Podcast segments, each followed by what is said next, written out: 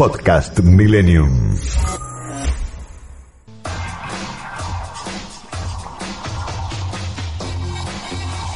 El sábado al mediodía es el momento ideal para informarse, en profundidad, pero más relajados, para entender lo que pasó y prepararse para lo que viene. En una realidad cada vez más compleja, información, análisis y opinión honesta. Dato sobre dato, con Daniel Santoro y José Luis Brea.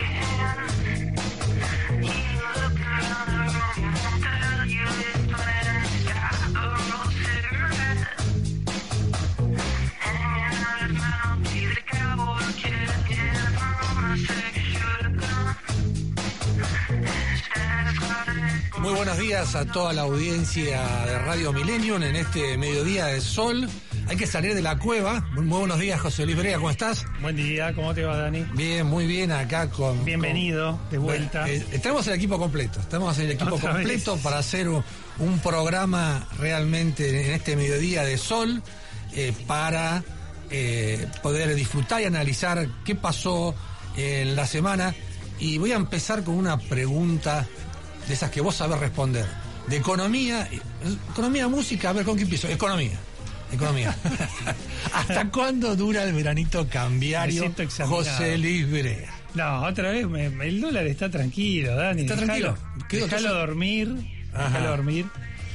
Eh, no, este, el dólar hasta ahora se estaba durmiendo, bueno, con la expectativa esta de, del acuerdo con el fondo, que finalmente se convirtió en ley. Ahora se vienen dos días importantes, lunes y martes. El lunes eh, se espera que se reúna el directorio del FMI eh, para eh, lograr la aprobación del préstamo y tendría que llegar el dinero para pagar el vencimiento. Hay dos vencimientos, uno el 21, o sea, el lunes, y otro el martes. El más importante es el del martes, de unos 1.800 millones de dólares. Así que eh, se supone que no hay mayores problemas, se pagará. Y respecto a la pregunta que haces del dólar, bueno, habrá que ver qué pasa con la inflación y cuán, eh, cuán controlada se ve la situación o la ven los mercados la situación una vez que ya se cerró el acuerdo con el fondo, que era lo que movía las expectativas. Viste que en este sentido las, los mercados y las expectativas son crueles porque está como todo puesto en algo, era el acuerdo con el fondo, bueno, una vez que ya lo lograste, ahora, ahora cómo la seguís, te preguntan. Pero, pero, pero, pará, pará. Pero todo esto tiene que estar encadenado, me decís vos entonces. El lunes tiene que reunirse el directorio Todo del está fondo. encadenado, sí, sí. Y el martes ya nos van a dar la, la plata. Es Sí, no lo sé. Pero ya está el acuerdo, digamos. Vos Ajá. podés. Una cosa es que vos digas, yo tenía que pagar el 22, no pagué y no tengo ningún arreglo a la vista, no me hablo con el FMI o con quien sea, digamos, con cualquier otro acreedor. Y otra cosa es decir, bueno, por un tema burocrático de pasos, eh, no pude pagar en fecha, pero está todo bien. Eh, Esto ya pasó con los, quizás te acuerdes, esto ya pasó con los acreedores privados, donde en un momento Argentina tenía que haber honrado un determinado pago, ya me, me olvidé la fecha, pero fue en el 2020, en plena pandemia. Tenía que hacer un pago a los, a los bonistas. No lo hizo. eh, teóricamente entró en default. Y después eh, o, o- o entró técnicamente en default, pero como estaba en conversaciones con los bonistas, los bonistas no pidieron la declaración del default. Eh, y bueno, y se siguió negociando Mm. y no pasó a mayores. Ujú. Entonces, en este caso, eh, ponele que no eh, los tiempos del fondo no dieran ya para desembolsar inmediatamente el dinero y Argentina no paga ese mismo día, bueno, por lo menos la lectura que se, ha- se hace hasta ahora es que eso no va a generar mayores inconvenientes porque ya está eh, todo acordado. ¿no? La segunda pregunta de este examen final. No te sientas intimidado, no te sientas intimidado. Esta, esta era de economía. Bueno, porque esta semana el presidente anunció que el viernes empieza la guerra contra la inflación. Ayer anoche escuchamos el discurso donde él eh, comprometió Otro anuncio. otro sea, anuncio, anuncio del anuncio del anuncio. Del anuncio- Sería el anuncio. pero creo que solo, disculpame, Al- al él- cubo. Él, dijo, anunció el fideicomiso para la harina y que su ministro instruyó a sus ministros para tomar medidas. ¿Cuándo van a estar esas medidas? Bueno, una ya fue, este, ya la anunciaron, que es la, mm. salió hoy a la madrugada en el boletín oficial, que es la sub, lo que se hace sabía, digamos, la suba de retenciones para los subproductos de la soja, dos puntos. Eh, hace un rato justamente nuestros compañeros que nos preceden, Nacho Miri y Ezequiel Burgo, comentaban que eh, Domínguez, eh, el, ministro Julián Domínguez lo, acaba de, explicar públicamente. y bueno, sí, se concretó eso. Y después, bueno, está el anuncio de que se va a convocar a reuniones con empresas y sindicatos, se supone que para coordinar salarios y precios, es algo que está puesto en la carta de intención eh, justamente para el acuerdo con el fondo y con lo que el gobierno viene machacando también. Em, se habla de reuniones del ministro Culfas con supermercados. No sé qué vuelta de tuerca le pueden dar ya al tema precios cuidados o algunos decían... Pero eso es un dato, ¿no? Que este Culfas, que es un ministro de, digamos, el ala albertista del gobierno, y no Feletti, el secretario de, de, Comercio, que viene del lado del kirchnerismo duro, es un dato. Sí, pero Feletti anda dando vueltas. Tampoco mm. es que está apartado completamente. Porque, por ejemplo, este está con el tema de los alquileres, otro tema que, estaban charlando en el programa anterior. Eh, hubo una reunión esta semana tratando de poner de acuerdo a propietarios e inquilinos por los alquileres. Y el que la conduce es Feletti. Y como no hubo acuerdo entre las partes, Feletti dijo que va a avanzar con el impuesto a la casa vacía. O sea, eh, todavía sigue activo Feletti. Uno de ah. los rumores fuertes de esta semana, que bueno, quedó por lo visto, por lo menos lo que se, se vio anoche, no, no fue real, es que iba a haber cambios de gabinete y uno de ah. los nombres que sonaba para salir era Feletti. Por ahora está ahí. Ah. Eh, pero sí, como vos decís, hoy eh, el gobierno circuló una foto de anoche eh, donde se lo ve a Fernández rodeado de sus funcionarios de, economía quizás más próximos, ¿no? Ah. Cecilia Todesca, Guzmán, Moroni, el ministro de Trabajo, Culfas. Así que veremos, pero ya te cierro con esto, Dani. Mm. Se creó una, o sea, el presidente creó una expectativa tremenda con esto de la guerra, aunque muchos, la mayoría lo tomó mm. eh, en joda, eh, lo que dijo, lo tomó en broma. Eh, generó una expectativa enorme que yo creo que ayer no cumplió. Mm. No cumplió para nada. O sea, para colmo, se había hablado de que el mensaje grabado iba a ser emitido a las 6 de la tarde, luego se pasó para las 7, se terminó se terminó emitiendo a las 20.30 de un viernes, mm. generando una expectativa terrible y después puro anuncio del anuncio. Voy a mm. reunirme, voy a instruir a mis ministros, etcétera, etcétera.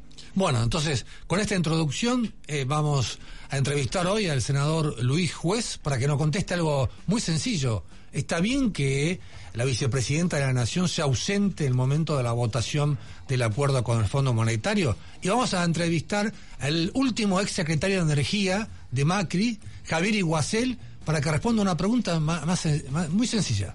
¿Faltará gas este invierno? Bueno, otro tema, otro, temazo. Sí, otro temazo, ya lo trataremos a comprar sobre todo. Si vamos con una tanda y continuamos con datos sobre datos. Espacio es auspiciado por Sport Center. Siempre suena bien. Súmate al equipo de Pauloski, Marconi, Beltrán, Moines, Teco y Ferreira. Actualidad deportiva, información al instante y mucho más. Todos los días toca en ESPN. Sport Center. El sonido del deporte.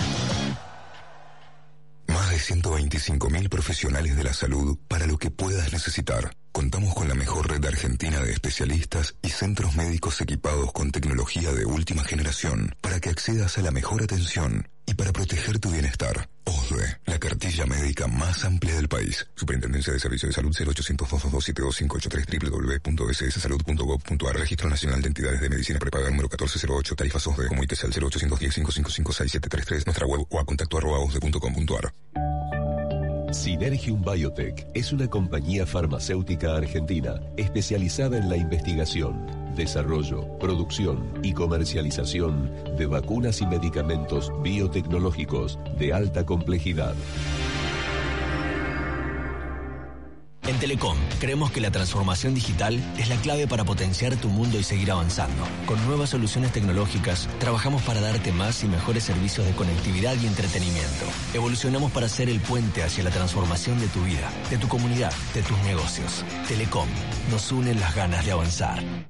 Instituto Asegurador Mercantil es la compañía que te brinda confiabilidad y respaldo para cuidar lo que más valoras. Te ofrecemos amplias coberturas y variedad de productos adaptados a las necesidades de tu hogar, tu empresa y tu comercio.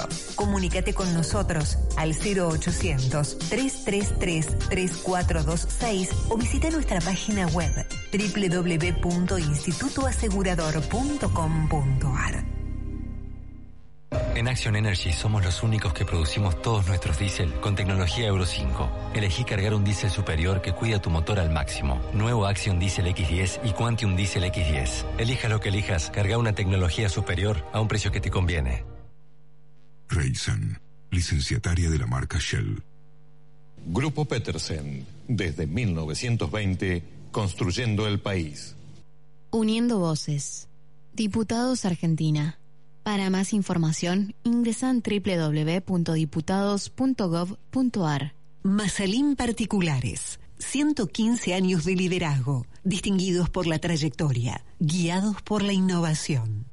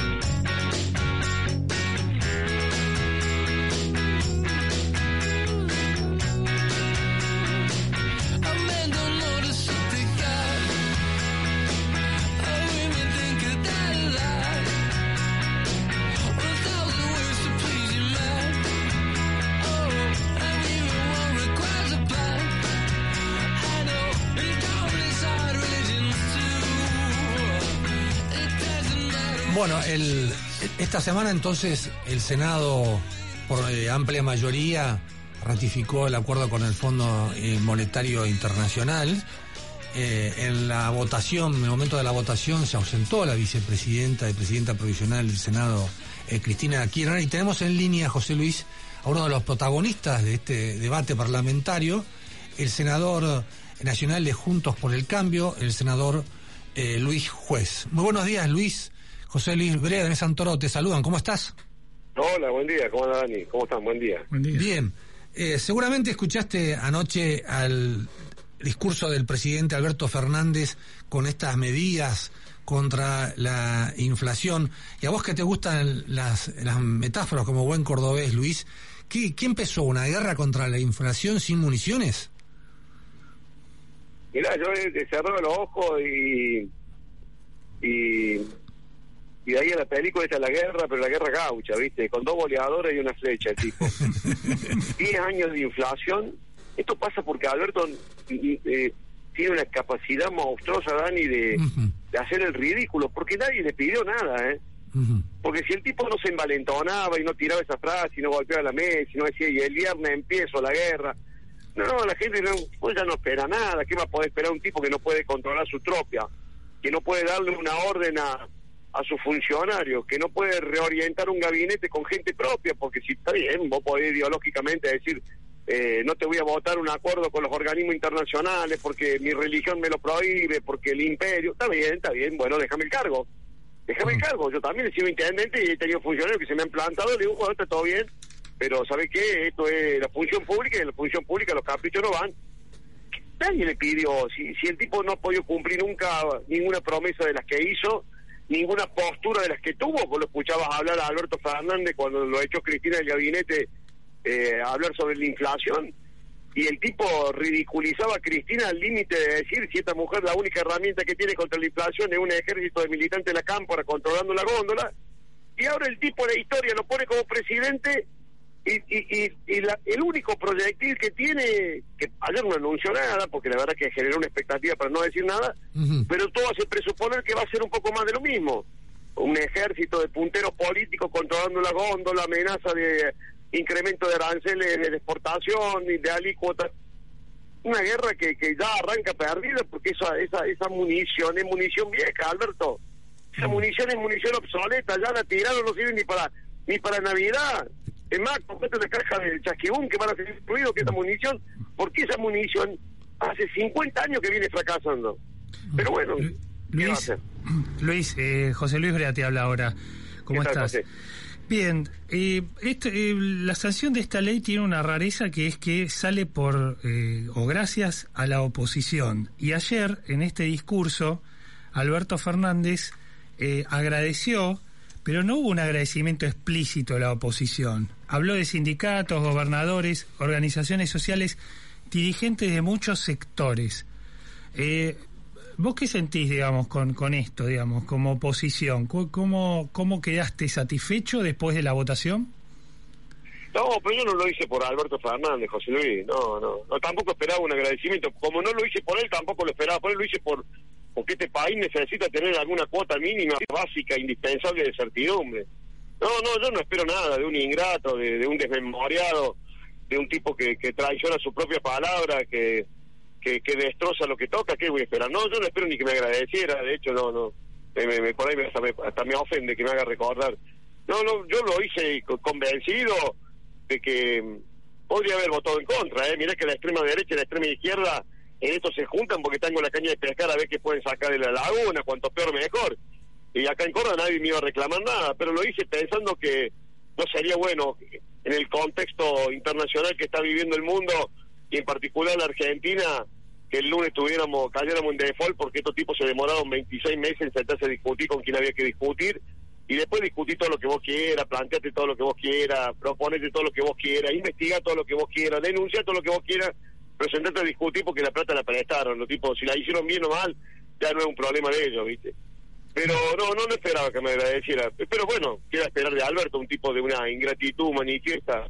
Pareciera que su vida está, está, está rodeada de, de, los gestos de ingratitud, ¿no? Pero pero bueno, lo hicimos por, por la Argentina. Creo que, que hubo un gesto de responsabilidad para darle a este hombre una herramienta más para que esto no sea una debacle absoluta. Pero bueno, está claro que, que, todavía no sabe el pro de que se sacó, porque la verdad, si hubiésemos actuado como la cámpora, solo Dios sabe en este momento lo que estaría pasando en este país. Eh, eh Luis, eh, el bloque de senadores eh, del kirchnerismo votó dividido eh, el jueves y la vicepresidenta se aceptó la votación. ¿Vos observás que es una quiebra definitiva, que es solamente una quiebra circunstancial por el desacuerdo con este la firma de este memorando de entendimiento con el Fondo Monetario o es algo más permanente? no se sabe, Dani, nunca se sabe, porque los tipos han hecho de la hipocresía una herramienta de comunicación permanente, la falsedad, la hipocresía, el maltrato. Por lo pronto, Cristina volvió a tener empatía por sus temas y ya convocó el martes a la Comisión de Asuntos Constitucionales y de Justicia para volver al Consejo de la Magistratura. Son los temas que la empatizan a Cristina. O sea, capaz que para eso necesite los votos de los senadores de Alberto y, y para sacar ese despacho en la comisión necesite que Alberto también cumpla con la palabra empeñada el día que lo hicieron presidente. No, no, yo no creo, no, no, no, porque y, te pido por Dios que no interprete lo mío como una falta de respeto hacia la figura presidencial, pero eh, yo estoy convencido que Cristina Alberto lo tiene como un empleado. Entonces, por eso no le atiende el teléfono, por eso se puede dar un montón de lujo que se puede dar un patrón con un empleado diciéndole, mira, acá el grado de superioridad está invertido, no sos vos quien me da la orden a mí, sino soy yo quien te ordena a vos lo que tenés que hacer. Te puedo dar el lujo, te puedo dar el lujo en algún momento de, de intentar desobedecerme, pero la lógica de la conducción está totalmente invertida. Y Alberto lo sabe. Así que, pero, pero como esa relación siempre es muy cínica, muy hipócrita, eh, se dicen cosas que no sienten, se elogian cuando lo hacen. En eso me parece que es mucho más sincera Cristina que Alberto. Te lo digo con, con lo que me cuesta decir esto, pero me parece que esta mujer, vos sabés lo que es. te guste o te guste eso, es eso, la mujer con cero empatía para un tema que a ella no le interese. Alberto es más falso. Eh, pero bueno, yo no, no, no, una pelea definitiva de ninguna manera, no, no. Mientras los tipos tengan el poder, en el peronismo las peleas nunca son definitivas mientras los tipos administren poder. Cuando dejan de administrar poder pueden dar alguna pelea y, y alguna enemistad temporaria, porque como no hay nada para repartir, no hay nada para pelearse, pero mientras haya poder para repartir, las peleas del peronismo nunca son definitivas. Eh, expliquémoslas a la audiencia, Luis, estamos hablando con, eh, con Luis Juez, eh, senador nacional por Juntos por el Cambio Córdoba, que el martes en esas comisiones del Senado se va a sacar un dictamen en mayoría de la reforma del Consejo de la Magistratura de la Nación, que es un organismo muy importante porque es el que propone y destituye jueces, un factor que Cristina ha, util- ha utilizado del año 2006 hasta ahora para nombrar jueces eh, adictos. Pero la pregunta es, eh, Luis, en- seguramente lo van a sacar en, en el Senado donde tienen mayoría, pero en cámara de- en la Cámara de Diputados ustedes adelantaron que van a votar en contra, que le van a bloquear esa reforma que Cristina quiere. ¿Para qué hace este pone en marcha este, este trámite parlamentario si sabe que por diputado no pasa? Yo creo que tiene que ver con la inercia de no perder la, la capacidad de, de, de- de instalar temas que, que son temas de la agenda de ellos. No sé, no sé, habrá que ver. Yo no yo no no, no, daría por sentado que el diputado. Yo tendría la guardia bien levantada. Ah, sí, hay bien levantada. Y si yo yo no no en estas cosas el kirchnerismo van a saber qué favores le empiezan a devolverle a aquellos que le votaron ahora en contra del fondo monetario, a favor del fondo monetario si no le quieren devolver con el tema. Porque es muy raro, ¿viste? Va a haber senadores que van a votar en, en- por el proyecto de, de Parry, ¿sí?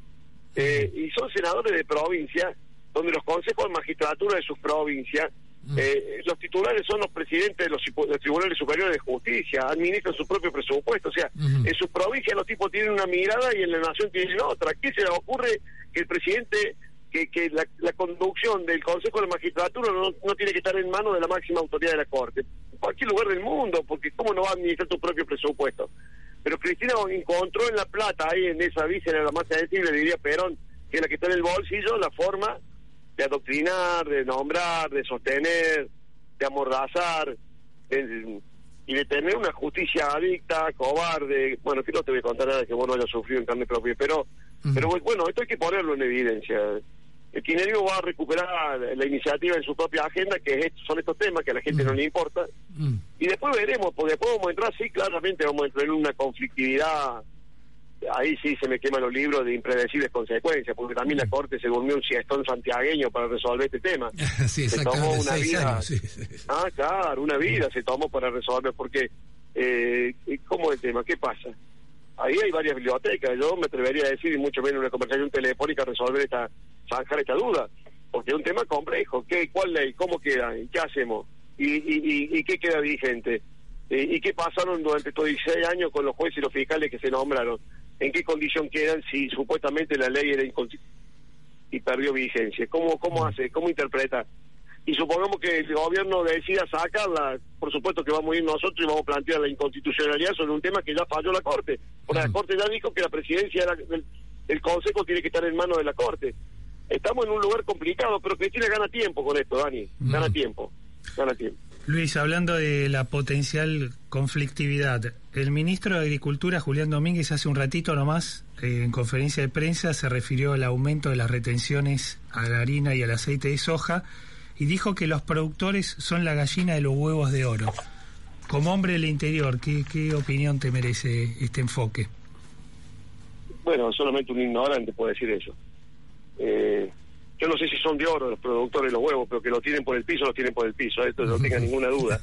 Cansado de ponerle son solamente un imbécil, no se da cuenta. Eh, eh, Se, se está prendiendo fuego el granero europeo, que es Ucrania y Rusia. Los tipos son los mayores productores de trigo y maíz de, de- toda Europa. Se abre una oportunidad increíble para que Argentina, gran productor de trigo y maíz, particularmente Córdoba, que es una de las principales productoras, pueda eh, salir a ofrecer al mundo el momento que ese commodity tiene precios increíbles. ¿Sabes si yo fuera, perdóname el término, no quiero hacer eh, cafiero, porque bueno, si yo fuera eh, ministro te, lo voy, no, sí, te voy a hablar en cordobés básico porque el inglés No, en mío es- inglés no, en inglés no, sí, sí. no, no, very difficult. Eh, pero a ver si vos te juntás con los productores y decís, muchachos, a ver para la próxima, para la próxima eh, temporada, ¿ustedes cuántas cuánta, cuántas miles de toneladas me pueden multiplicar? ¿Qué pueden hacer? ¿Se animan a rotar, salir de la soja, ir al trigo y al maíz que tenemos? Al revés, en vez de pararte en el hombro, el productor agropecuario, empujalo. Financian el combustible, bajan el precio de la maquinaria y decirle, loco, ¿saben qué voy a necesitar? No sé, ¿pueden, pueden 10 millones más de toneladas? ¿Se animan? Y te convertí eh, eh, en un momento, no somos unos boludos, tenemos un velero loco y, y- y- y el viento viene increíble y el capitán te dice recoja la vela. Pero, pero, loco, pero es el momento de abrir la vela, no, recoja la vela. No, son unos animales. Está muy caliente los gringos acá en el interior, ¿eh? Ujú. Sí, sí, escuchando. No, no vos querés calentar la pava, te la pones en el hombro, no sabes cómo están, para tomar mate, no, no sabes el broncón que tiene, ¿eh? Para cerrar la entrevista, eh, Luis, eh, la, pregunta más importante de esta entrevista, vos que sos de Talleres de Córdoba, ¿quién gana mañana, Boca o River? que soy de taller de Córdoba, ya soy de un grande, no, no puedo opinar sobre esa cosa. Ah, no, bueno, No, bueno. partido chivo, qué partido chivo. Tengo amigos míos de Boca, no sabés los nervios que tienen los guau. Nunca lo vi tan... Digo, loco, recién vengo, vengo de una reunión, son todos hinchas de Boca. Ah, sí, qué bueno, están, qué bueno. están haciendo remache con el traste. Eh, loco, es un partido de fútbol. Miren cómo estamos nosotros, tenemos nada más que dos puntos. Bueno, senador Luis Bueno, Juez, representante de la provincia de Córdoba, por junto, muchas gracias por la entrevista y seguimos en contacto. ¿eh? Bueno, bueno, seguramente esta semana estaremos hablando por, por, por el bochorno que va a pasar ahí en la Comisión de, de Justicia. Así que un abrazo grande. Una- un abrazo grande. Bueno, muy buena entre- entrevista y definiciones realmente eh, clave eh, de Luis Juez en cuanto a esta falta de medidas en el discurso de anoche, ¿no, José Luis? Sí, totalmente. Bueno, lo que un poco lo que hablábamos nosotros también al principio del programa. Ujú. La única medida concreta es esta que anunció o formalizó Domínguez hace un ratito. Mm, Bueno, los gringos están calientes, dice Los gringos están calientes. Sí. Vamos a escuchar un tema musical y volvemos con datos sobre datos.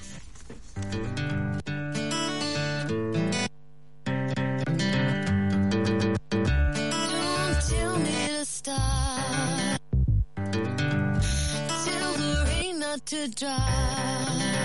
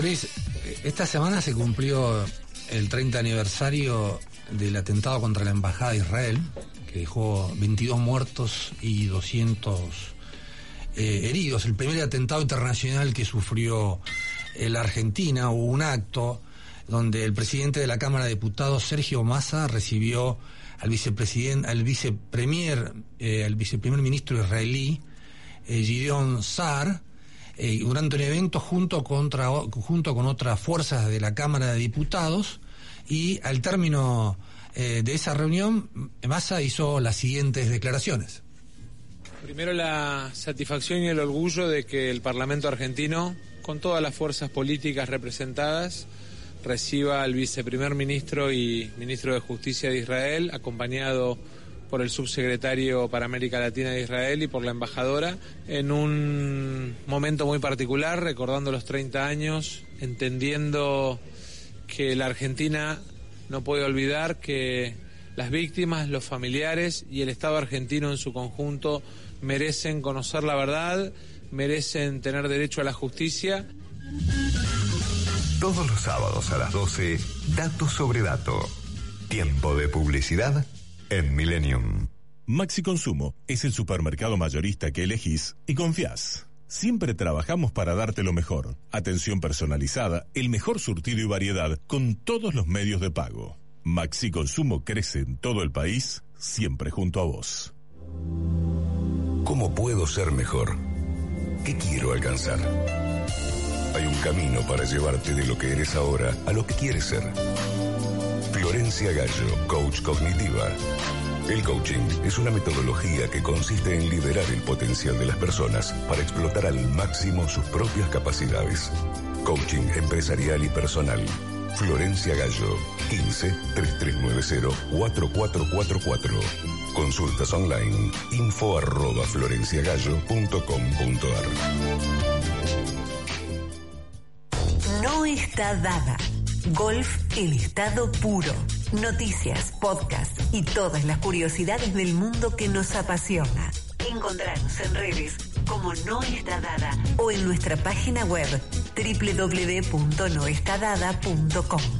El lugar para los fanáticos del golf.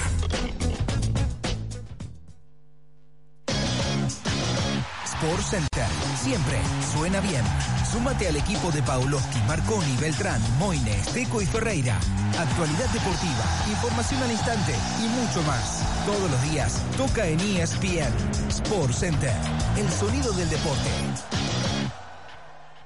Fin de espacio publicitario.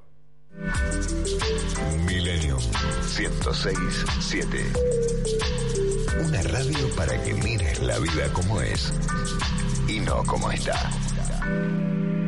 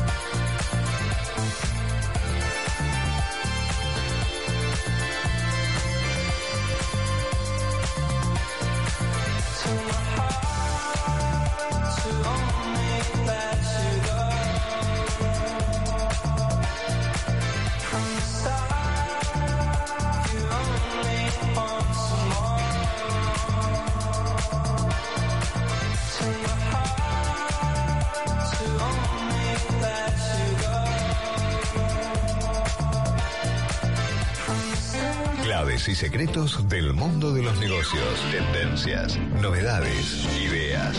Belén Fernández, con toda la información en Datos sobre Datos.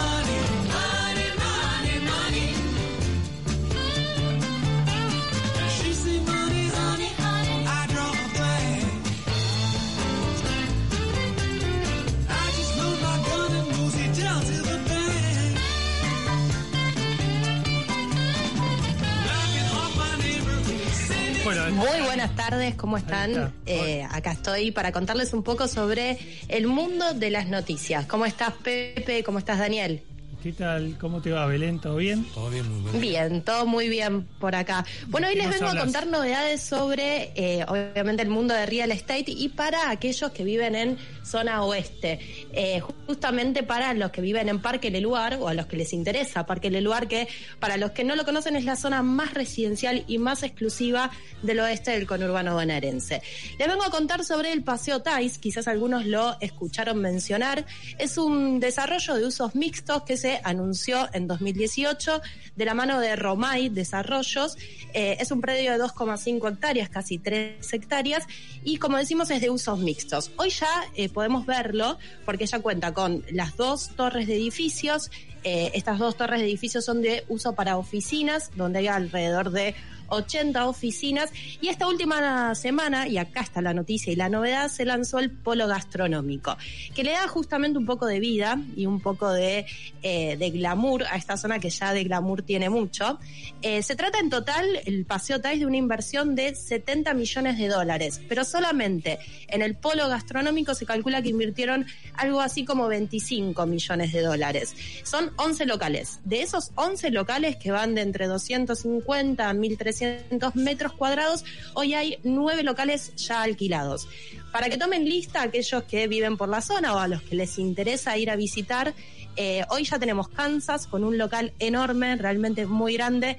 Es el sexto local de la, de la cadena Kansas y es el desembarco de Kansas en, lo que es el, en la zona oeste.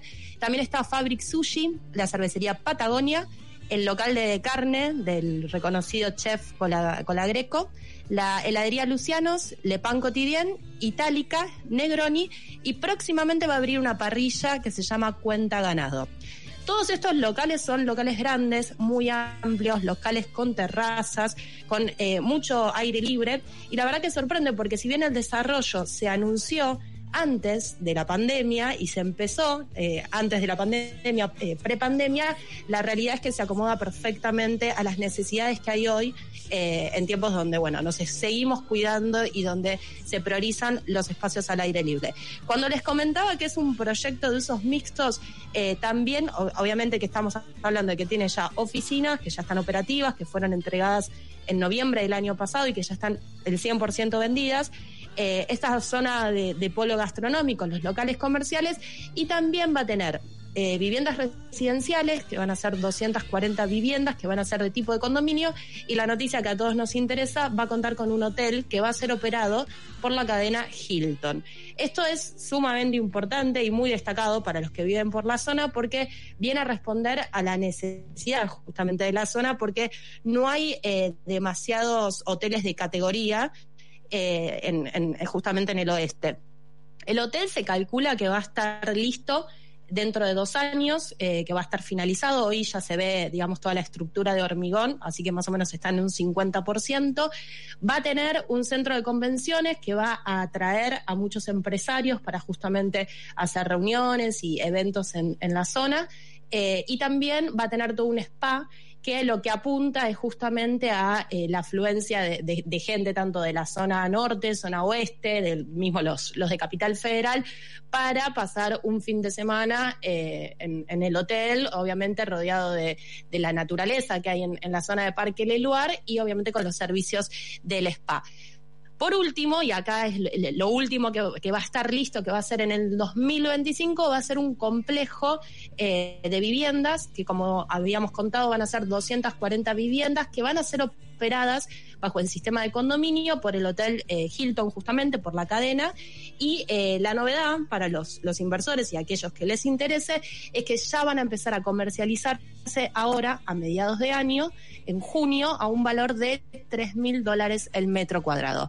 Así que para los que son de la zona oeste, es una gran noticia de que Parque Leluar sigue creciendo. Para que los que no, es un- una buena oportunidad para conocer Parque Leluar, para conocer la oferta gastronómica y bueno, también entender que la pandemia lo que hizo fue justamente cambiar las formas de, vivir. La gente hoy se inclina hacia, hacia las zonas donde hay predominio de verde y espacios al aire libre, así que Parque El Lugar vuelve a tomar relevancia y a ser una zona más que interesante, tanto para el inversor como para aquellos que buscan un lugar donde vivir y, y establecerse.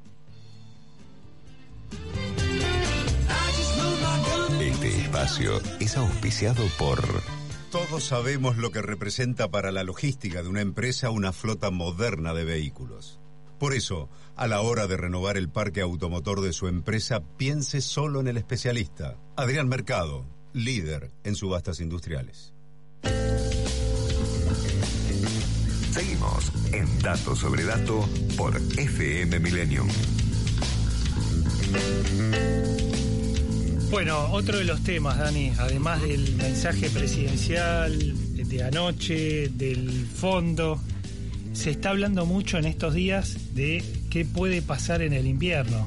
Y el panorama es complicado porque están subiendo, estuvieron subiendo fuerte los precios de eh, el gas y del petróleo por la guerra eh, en Ucrania y eh, quedó a la luz una interna esta semana, otra más, sumala a la lista en el gobierno, cuando el secretario de Energía, Darío Martínez, le mandó una nota al ministro de Economía, eh, Martín Guzmán, eh, en- reclamándole vivamente, digámoslo de esta manera, eh, por fondos para la Secretaría, diciendo que no va a haber fondos para pagar el gas importado en el invierno. Dijo para el pago del gas que importamos de Bolivia y para pagar los buques de GNL. Eh, y estamos en línea con Javier Iguacel, ex secretario de Energía, actual intendente de Capitán Sarmiento. Bueno, un hombre que conoce el sector. Vamos a preguntarle qué posibilidades hay, como dijiste en la introducción del programa, de que tengamos que usar el sobre todo adentro de la casa. ¿Qué tal, Javier? Daniel Santoro y José Luis Brea los saludan. ¿Cómo está? Buenos días, José Luis. Buenos días, Daniel. ¿Cómo están todos? Bien, todo bien. Bueno, Javier, ¿cuál es eh, el panorama, usted que ya estuvo ahí adentro y, y- y sabe cómo es el tema de la compra del, del gas natural licuado? ¿Cuánto se le complicó a la Argentina con, con esta guerra en Ucrania? En realidad no se le complicó a Argentina por la guerra de Ucrania, se le complicó a Argentina de que ganó Alberto Fernández, porque es bastante ridículo ese pedido de Martínez de plata para pagar gas, cuando en el 2018, que comienza eh, Vaca Muerta a demostrar potencialidades reales, o sea, producir, eh, lanzamos un, tuvimos el primer pro- no un problema, al contrario, comenzó a darse vuelta la, la matriz de déficit energético, pudimos despedir el barco de Bahía Blanca, pudimos empezar a exportarle nuevamente a Chile. Personalmente estuve con la, la apertura de la válvula de gas a Chile con Piñeira, en la despedida del gas del barco que importaba gas en Bahía Blanca con el presidente Macri, y habíamos dejado, y ahí la limitación no pasó a ser la producción, donde ya los pozos tienen la capacidad de producción, sino pasó a ser la infraestructura, es decir, el gasoducto que tiene que venir desde Neuquén hasta los centros de consumo, pasando por Bahía Blanca, San bueno, San Nicolás, y a integrarse al anillo. Es decir, ahora Argentina tiene la capacidad de producción, tiene la capacidad de transporte. Se dejó un proyecto listo, está la licitación en marcha prácticamente, o en marcha, porque yo me fui, pero quedaron unos meses de gobierno que, que, siguió eso, para concesionar un gasoducto donde el Estado no iba a tener que poner dinero, sino que lo hacía el concesionario, lo, lo, lo incluía en el sistema nacional, y después con el tiempo, por el mismo ahorro que generaba no tener que eh, quemar gasoil para generar energía eléctrica, y por la potencialidad de exportar y por lo tanto, digamos, un, un plus de dinero ahí para, se podía pagar ese gasoducto, el que invertía lo pagaba. La primera decisión, una de las primeras decisiones que tomó Martínez y el presidente Alberto Fernández, por supuesto, Gomán avaló, avaló fue, eh, bueno, en realidad no estaba Martínez antes, pero fue este cancelar esa licitación. Cancelar la licitación y dos años después volver a decir que van a hacer un gasoducto, que lo van a llamar Néstor Kirchner, lo va a hacer en ARSA, o sea, IASA, otra otra bandera de la corrupción que creó debido, y Néstor Kirchner, este, y, y ahora tienen que comprar los caños, o sea, perdimos dos años, o sea, la Ucrania no tiene nada que ver, el problema es este no haber continuado con una política pública este, que no tiene ninguna ideología en el medio, simplemente la de proveer gas a los argentinos. Y una alternativa podría haber sido eh, construir otro otro proyecto que no se termina de, afianzar nunca, la planta de, GN, de para convertir el GNL en gas acá y no, no tener que traer los barcos o poder incluso exportar. No, bueno, pero ahí es que el concepto es así, el GNL, se- el gas natural se licúa o se regasifica. Para poder exportar hay que licuarlo, eso hay que hacerlo en Bahía Blanca y necesitas el gasoducto para traerlo desde Neuquén, desde la raíz del- de la producción hasta este el puerto y ahí puedes seguir con gasoducto para el resto del, del país eh, interconectando el sistema o este puedes exportar, se pueden hacer las dos cosas Claro. con ese gasoducto. O sea, es, es- eh, las plantas serían un plus al gasoducto Complementario, claro. Exactamente, porque lo que permiten es exportar e incluso había un proyecto que no es nada para nada descabellado, porque nosotros en Argentina tenemos un consumo de 30, 40% superior en invierno que en verano de gas. Digamos, puede estar en 120 millones, 110 millones de metros cúbicos día, ahora puede ser un poco más en verano, en invierno podía 160, 140, 150, depende del día. Entonces, para esos picos eh, de mucho frío donde más se consume, tiene bastante sentido por ahí eh, o aprovechar la regasificadora o por ahí hacer una más fija cerca de Buenos Aires y los mismos barcos que salen a exportar esos meses que necesita gas llegan hasta de- desde Bahía Blanca por bar hasta Buenos Aires digamos no tenés el pico de consumo e inyectarlo ahí. Pero bueno ese es un proyecto ya más de detalle. Acá el problema grande grande hoy es no tener gasoducto además de no tener macroeconomía tener dos dólares tener todo el problema digamos de seguridad jurídica, pero desde el punto de vista de infraestructura y lo que hubiese sido una solución y hoy lamentablemente es un fracaso y un problema es no tener gasoducto. Javier, Daniel Santoro te habla, ¿cómo estás? ¿Qué tal? Bien, el, durante las eh, presidencias de Cristina Kirchner eh, se importó gas en estos buques enormes que, que tienen esos globos con el gas eh, enf- congelado, enfriado, por 17 mil millones de dólares. 17 mil millones de dólares. Hay una causa donde están procesados debido y otros exfuncionarios por supuestamente haber pagado sobreprecios por, eh, al comprar estos commodities sin licitación y demás. Y ahora volvemos al mismo error de ustedes habían, yo me acuerdo que fue un acto de- con el presidente Macri, vos recién lo contabas, donde ustedes despidieron a- al último eh, buque que había llegado porque había producción nacional. Eh, este gobierno, ¿por qué lo hace esto? ¿Por negligencia, por ideología, porque hay un negocio de alguien? La combinación, mi, mi impresión es la combinación de las tres cosas. Mm. Pero ahora en particular más negligencia e ideología que, que negocio. No, no, no, no, podría decir ahora el negocio, pero en el pasado sí están las, las, causas, etcétera. Pero por negligencia y por ideología, porque qué sentido tiene, como dije recién, haber este, bajado una licitación para, para que lo haga eh, el Estado, eh, algo que podía hacer el sector privado, pero que en definitiva es un bien público. Lo que importa de qué color es el gato, lo que importa que hace ratones, dijo un comunista chino, ¿no? Que estaba tratando de salir del comunismo. Entonces es ridículo esta. eh, Perdimos dos años, o sea, ahí no tendríamos problema. Este invierno no tendríamos problema, no tendríamos que importar nada, no solo eso, sino que estaríamos, continuaríamos exportando como lo dejamos en su momento con el presidente Macri, y lo que hoy es un problema, porque como tenemos que importar, está carísimo el gas, sería una bendición porque estaríamos exportando y por lo tanto ingresando divisas. Mm. Bueno, eso, eso no ocurrió y tenemos a la dupla de Darío Martínez que quiere ser gobernador por eh, Neuquén y de Federico Bernal, que, digamos que es del Instituto Patria, con- él está en, el- en el- en la intervención del Enargas. Eh, eh, eso, ese es el, el factor, digamos, ideológico que ha impedido que podamos eh, calefaccionarnos con nuestro propio gas, esa dupla Martínez-Federico Bernal. Bueno, si uno miraría un poquito más arriba, ¿quién lo puso ahí? Guzmán y el presidente Fernández, ¿no? O, o- o si que se quiere la interna que hay en el gobierno que termina decidiendo, loteando los cargos. Este, entiendo que Bernal es biólogo.